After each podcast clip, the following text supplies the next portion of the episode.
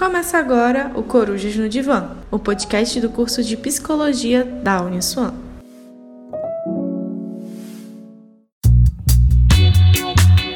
Olá, bem-vindas e bem-vindos ao canal de Gestalt Terapia. Vamos começar apresentando um pouco dessa abordagem a vocês. Mas espera aí, parece que há um conflito aqui. Eu conheço essas pessoas. É a Alice, essa conhece muito bem Gestalt terapia. A Luana, essa começou a estudar Gestalt terapia há pouco tempo. E tem o André, que está na sala também. Ele é curioso, estuda psicanálise, mas está sempre buscando conhecer coisas novas. O que será que está acontecendo aqui?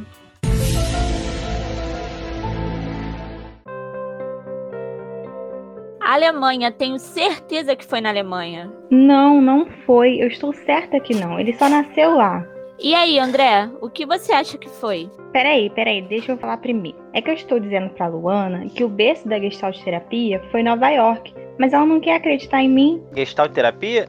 Hum, sabe que minha área é psicanálise. Eu acho que eu não posso te ajudar nessa. Alice é muito teimosa. Já disse que Pearls nasceu na Alemanha, mas ela não me dá crédito porque eu comecei a estudar Gestalt terapia há pouco tempo. Peraí, Pearls? Fritz Pearls? Esse mesmo, André. Ele é considerado o pai da Gestalt terapia. Mas, gente, eu já li um pouco sobre ele. E ele era um neuropsiquiatra e psicanalista. Sim, André. É porque nos anos entre 1920 e 1940, Pearls realmente se dedicou à psicanálise. Inclusive, né, em 1934, quando ele estava na África do Sul, fugindo da Alemanha nazista, ele fundou o Instituto Sul-Africano de Psicanálise. Isso mesmo, André. Mas com seus novos estudos, Pearls quis promover modificações na teoria psicanalítica, sabe? Trazer suas próprias contribuições, críticas. Ele estava bastante empolgado com isso e foi a um congresso de psicanálise apresentar suas novas ideias. Coitado, foi rechaçado pelos colegas e desdenhado pelo próprio Freud, que sequer ouviu suas contribuições. Ah, ele ficou boladão e criou a Gestalt terapia? Não,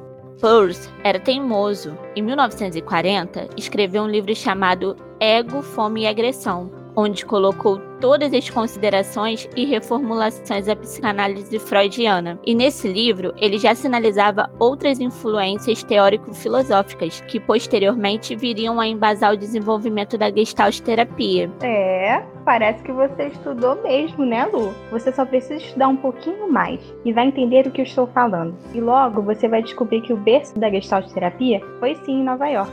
Hum, se você diz, por que não me explica então? Tá bom, eu vou explicar. É que em 1946, Rose decidiu largar tudo: família, trabalho, pacientes na África do Sul e ir para Nova York. E olha, ele tinha 53 anos. Depois de acomodado lá em Nova York, ele passou a frequentar locais onde se encontravam boêmios e intelectuais da contracultura da época. E foi aí que ele conheceu uma galera que em 1950 formaram o chamado Grupo dos Sete. E esse grupo, Lu, foi a base intelectual da Gestalt terapia.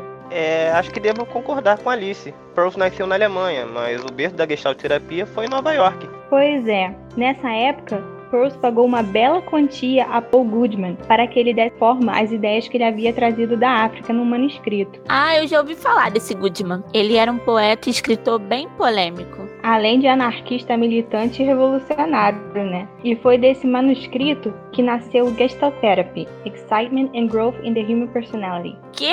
Eu não entendi nada. Fala português comigo.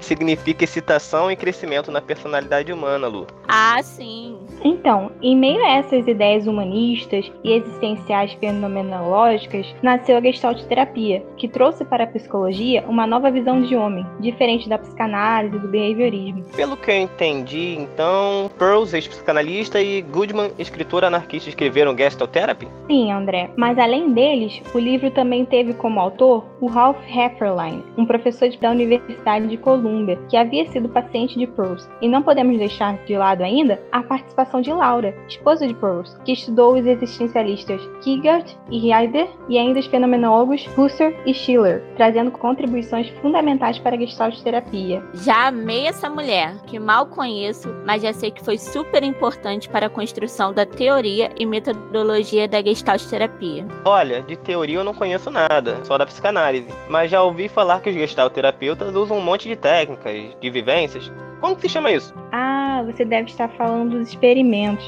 Mas ainda chego lá. Não vou cometer o mesmo equívoco ocorrido na publicação do Gestalt Therapy. Sabe, André? O Gestalt Therapy tinha dois volumes, um voltado à teoria e um voltado à prática, com as descrições de atividades, experimentos, mas tinha pouquíssima teoria. Acontece que o volume prático acabou vindo como a primeira parte do livro. Aí já sabe, né? A teoria ficou como coadjuvante. Gente, que loucura. Deve ter ficado muito confuso, né? Pois é, as vivências fizeram tanto sucesso que o livro ficou parecendo um manual de autoajuda, sabe? E a teoria da gestalterapia é tão incrível. A forma como olha para o ser humano, para as suas relações, a noção de saúde e doença, do desenvolvimento humano. Ai, é muito incrível. E no Brasil, como foi a chegada dessa abordagem aqui? Ah, é então. Aqui no Brasil, a Gestalt Terapia lançou suas raízes no início da década de 70, através de uma palestra feita por Therese Telliger. Depois dessa palestra, Gestalt terapeutas estrangeiros foram convidados para colaborarem na formação do primeiro grupo de Gestalt terapeutas do país. Na mesma época, foram lançadas e traduzidas importantes literaturas da Gestalt terapia, como a Gestalt terapia explicada e o tornar-se presente. O famoso livro Gestalt Therapy só foi lançado aqui no país 46 anos depois, devido aos direitos autorais. Ah, agora eu consegui entender melhor como o Brasil recebeu a gestalterapia. Mas você falou antes aí de visão de homem, é, como é isso na gestalterapia? A gestalterapia, ela surgiu com grandes influências da filosofia humanista, do existencialismo, da fenomenologia, além das teorias de campo de Kurt Lewin, a teoria organísmica, de Kurt Goldstein e da psicologia da Gestalt. A partir dessas influências, a Gestalt terapia vê o sujeito como um ser único, sabe? Dotado de potencialidades em constante desenvolvimento e que é digno de confiança na autogestão de sua vida. Temos uma visão holística do ser humano e do mundo, ou seja, nós vemos o sujeito como um todo biopsicossocial, ah, o ser humano visto pelo biológico, psicológico e pelo social, né? Sim, nós não podemos ser reduzidos a uma de nossas características ou a um transtorno mental, por exemplo. Não existe dois deprimidos iguais, entende? Cada um vai integrar a depressão, que é uma parte de si, ao seu todo de uma forma diferente. E esse todo, por sua vez, integrará o meio de qual faz parte de uma forma singular, transformando e sendo transformado por ele. A Gestalt vai se interessar pelas singularidades de cada um e não pelas comunalidades das doenças, dos transtornos, dos valores, das características, dos sintomas, das queixas, entre outras coisas. O gestalterapeuta vai querer saber como o sujeito lida com seu transtorno e como influencia seu ser no mundo e também como isso reverbera na família. Não tem uma fórmula pronta para trabalhar com isso, sabe? Nossa, me senti até especial agora. como alguém único no mundo e que compartilha de algumas características com outras pessoas, mas sem ter uma igual a mim. É exatamente isso. É como se fosse as notas musicais. Elas são as mesmas, mas dependendo da forma como forem agrupadas, teremos músicas diferentes. E além disso, não podemos ser compreendidos fora do contexto, porque nós influenciamos e sofremos influência desse nosso meio a todo instante. Somos também seres dotados de liberdade de escolha e somos necessariamente responsáveis por elas. Claro que, como somos também seres contextuais, e por isso nosso meio vai ampliar ou limitar nossa possibilidade de escolha. Mas não rola dizer que somos assim porque nossos pais foram ausentes, por exemplo. Entendi. É onde entra aquela teoria organ... organ organi... Teoria organísmica, Lu, de Kurt Goldstein? Isso, essa mesmo. Então, ela fala sobre nossa constante busca por equilíbrio. Sempre que temos necessidade de algo, comida, afeto, outras coisas, é como se houvesse um desequilíbrio. Aí, buscamos no mundo formas de satisfazer essa necessidade e retornar ao equilíbrio. A questão é que nem sempre sabemos identificar nossa necessidade principal no momento, ou priorizamos as necessidades dos outros, ou não sabemos também como satisfazer essa necessidade, ou até mesmo satisfazemos ela de forma desajustada. Tipo, você tá sempre querendo a nossa atenção, mas consegue isso de forma chata, brigando, arrumando confusão. Você até consegue o que quer, mas chateando a gente. Ai, não fala assim de mim, não. Tá, você tem um pouquinho de razão. Então, né? Vai buscar um gestalt terapeuta vai te ajudar a encontrar formas mais saudáveis de ser e estar no mundo e de se relacionar consigo e com os outros e de atender às suas necessidades. Nossa, eu não sei vocês, mas essa conversa tá me fazendo perceber uma coisa. Eu preciso de um psicólogo, tipo, urgente. Ah, eu quero muito fazer terapia para alguém me dizer como resolver os meus problemas. Olha, Bruna, então, né? É, essa terapia certamente não será na abordagem gestáltica. Oi? Você tá falando comigo, Alice? Como vocês conseguem me escutar? Ah, sua bobinha. Achou que não ouviríamos a narradora da nossa própria história? Da mesma forma que você nos conhece, nós conhecemos você também. Mas então, Bruna, como eu estava dizendo, você não vai conseguir alguém que diga a você como resolver os seus problemas. Pelo menos não na Gestalt terapia. Na Gestalt terapia, nós mantemos uma relação horizontal com o nosso cliente, ou seja, não supomos saber mais do que ele sobre ele mesmo. Sabemos muito da teoria e metodologia gestáltica, mas quem sabe do cliente é sempre ele mesmo. Confiamos em sua sabedoria, em busca pela sua saúde e sua capacidade de escolha. Assim, vamos ajudá-lo a estar mais consciente de si e de seu entorno, e a partir daí encontrar melhores opções para si. Dessa forma, nós não fazemos prescrições e nem interpretações, pois isso seria algo nosso e não do cliente. Deixamos que ele faça suas interpretações, que ele tenha suas compreensões a partir das nossas intervenções, que são sempre de forma descritivas. Ah, então a ferramenta da gestalterapia é descrição feminológica, só, né? Não. Então, a gestalterapia entende o ser humano como um ser relacional, constituído através de suas relações com o meio e com o outro. A relação terapeuta-cliente é para para a Gestalt Terapia a principal ferramenta de trabalho e está presente na formação desse sujeito. É através do diálogo que um vai afetar e ser afetado pelo outro e movimentar um processo de transformação e crescimento. No caso, afetar e ser afetado significa estar disponível para o outro. O Gestalt terapeuta se disponibiliza a caminhar junto com o cliente, se envolver no processo e não ficar em posição neutra. É isso mesmo. É importante o terapeuta ter empatia, ser capaz de ouvir e prestar atenção no outro sem julgamento, é estar aberto a esse encontro genuíno, permitindo-se conhecer o outro. A qualidade da relação entre cliente e terapeuta, se for uma relação honesta, compreensível, em que se preza o respeito, vai facilitar muito a melhora do cliente. Hum, e nisso tudo, como fica o objetivo da abordagem? Vamos lá. Um dos objetivos centrais dessa abordagem é ampliar a consciência do cliente sobre sua forma de se relacionar consigo mesmo com os outros e com o mundo à sua volta, e dessa forma fazer com que desenvolva uma maior autonomia, independência e amadurecimento. Quando a gente fala de amadurecimento, é no sentido de ser responsável pela sua própria vida. Nós vamos ajudar a pessoa a tornar-se mais madura emocionalmente, a partir de uma maior conscientização a respeito de si mesmo. Ah, eu sei bem do que você está falando. É a famosa awareness, não é mesmo? Consciência é a tradução do português para awareness, mas só assim fica estranho, né? As traduções literais, elas parecem meio incompletas, sabe? É por isso que no português não teria uma única palavra para definir o sentido de awareness. O que objetivamos é a ampliação da awareness do sujeito, ou seja, a ampliação da sua consciência presente sobre si e seu entorno. Mas essa consciência, ela não é só racional não, é uma consciência que integra cognição, sentimento e ação, tudo no aqui e agora. A awareness é sempre no momento presente. Olha, toda vez que eu escuto falar sobre a gestalterapia, eu sempre escuto presente, presente, foca no presente. Vocês não trabalham com o passado, não? Não é só porque eu sou da psicanálise, não, mas é que se pensarmos nessa ideia da totalidade do sujeito, como é visto da gestalterapia, devemos considerar que o sujeito é perpassado por questões do presente e do passado, principalmente. É, assim, muita gente tem essa dúvida sobre a gestalterapia, André. Como você mesmo disse, o sujeito é sim perpassado por questões tanto do passado quanto do presente e ainda tem antecipação pelo futuro. A Gestalt terapia, ela não vai desconsiderar o passado nem o futuro. O que fazemos é trazer essas questões para serem trabalhadas no presente momento. Então, se o sujeito tem alguma questão mal resolvida do passado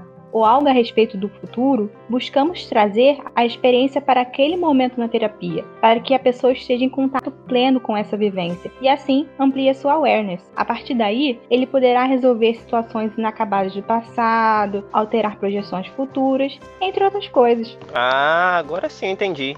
Que eu li a pontuação errada. Exatamente. É por isso que a Gestalt terapia é bem conhecida pelos experimentos, pois através deles conseguimos presentificar a situação passada, futura ou imaginativa. Por exemplo, uma briga que nunca aconteceu e não necessariamente vai acontecer. E assim, ampliar a awareness sobre pensamentos, sentimentos e ações possíveis. Ai, gente, dá licença, me metendo na conversa de vocês um pouquinho. Todos temos algo diferente em mente, mas no momento atual tem algo em comum que com certeza está na figura ou no fundo de muita gente. Essa pandemia. Não poder ver a família, os amigos, não poder estar nos lugares que eu quero. É angustiante.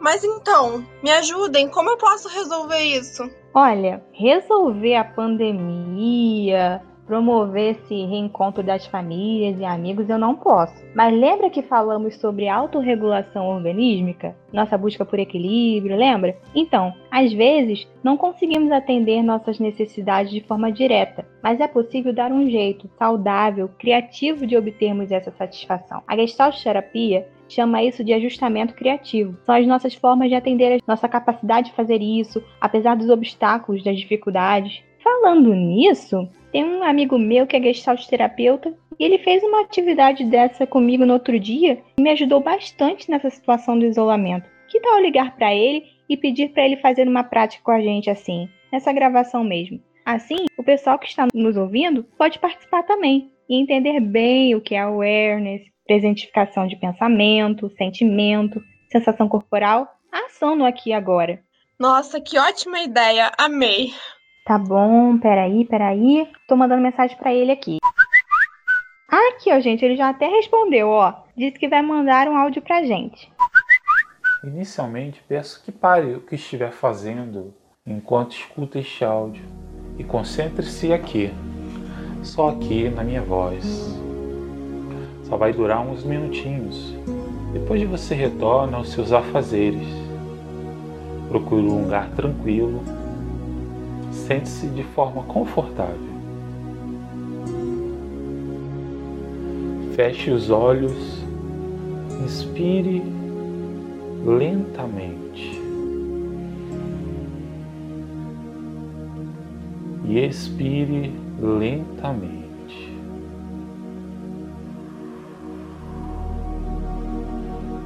Novamente.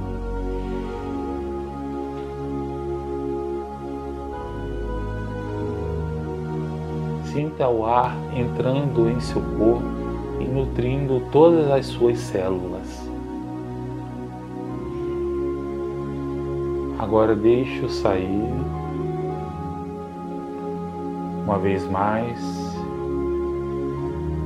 sinta seu corpo todo enchendo de ar.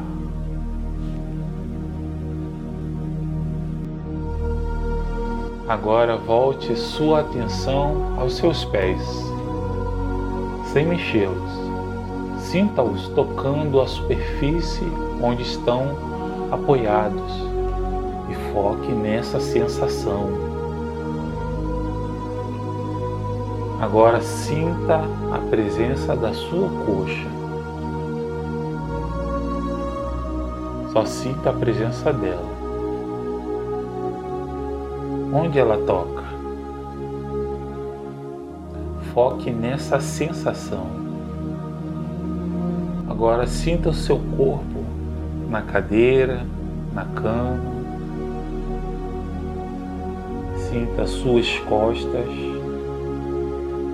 Perceba sua barriga e seu peito se movendo com a entrada e a saída do ar. Continue respirando.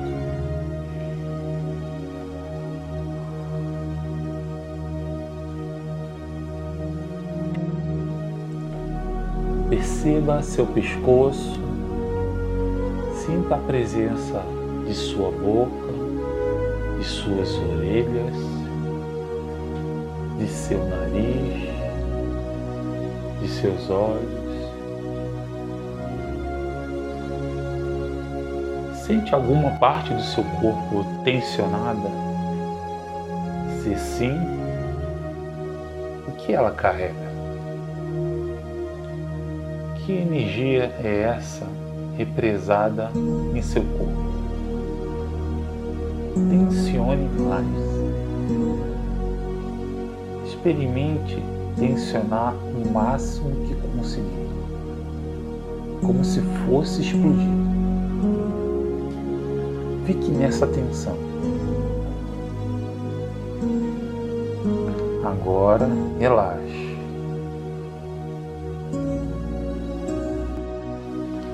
Imagine que uma leve brisa entra nesse espaço onde você está. Sinta tocar sua pele.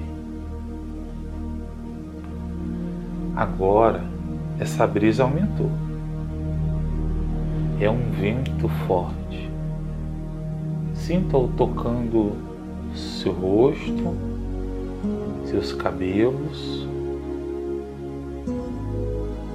Agora imagine, este vento tornou-se tão forte que levou você voando por aí.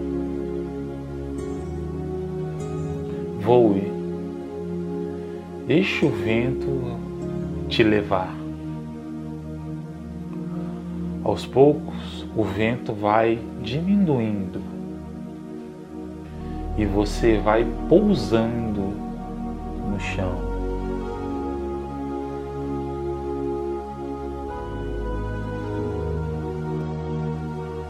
Aos poucos, vai se dando conta de que está num lugar lindo, tranquilo, a céu aberto Onde gostaria de estar? Nesse momento, o dia está ensolarado e faz calor. Você está descalço e vai caminhando por esse lugar. Como é a textura desse chão? Sinta-o tocando a sola de seus pés. O calor se intensifica, a pele arde com tanto sol.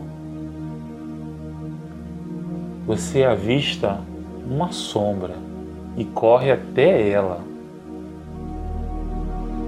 Enquanto sente o frescor da sombra, contemple a vista do lugar em que você está. Observe todos os detalhes. Olhe ao redor, preste atenção aos cheiros, aos ruídos, às cores. Agora você decide se levantar e continuar caminhando, explorando esse lindo lugar. Ao longe, você observa um vulto caminhando em sua direção.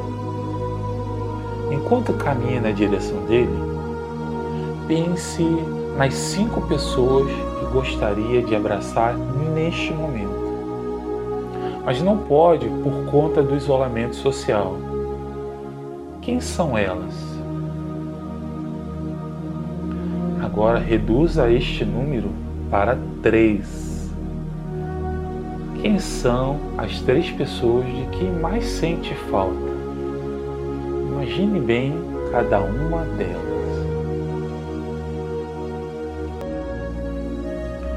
O vulto se aproxima e você se dá conta de que é uma pessoa, uma só. O que era indecifrável vai ficando mais nítido.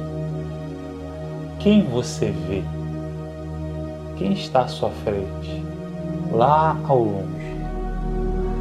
Quem é a sua maior saudade nesse momento? Olhe para ela. O vulto já não é mais vulto. É nítido. É sua saudade. Ela ainda está longe Experimente abrir os braços Vai, abre. Corra. Agora feche seus braços ao redor dela. Fique um tempo nesse abraço. Sinta o toque, o cheiro, o calor. Diga-lhe o que desejar. Ou não diga nada. Só sinta, escute o que ela te diz. Agora é hora de despeça-se. Sinta o vento forte levando você de volta para casa, para onde você está agora. Em seu tempo, abra os olhos.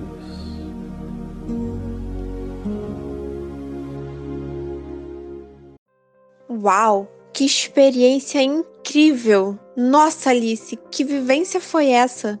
E vocês, ouvintes, o que acharam?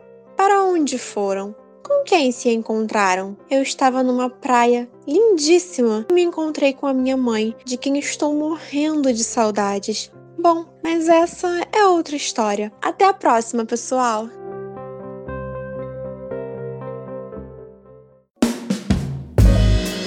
Você acompanhou o Corujas no Divã, o podcast do curso de Psicologia da Uniswan.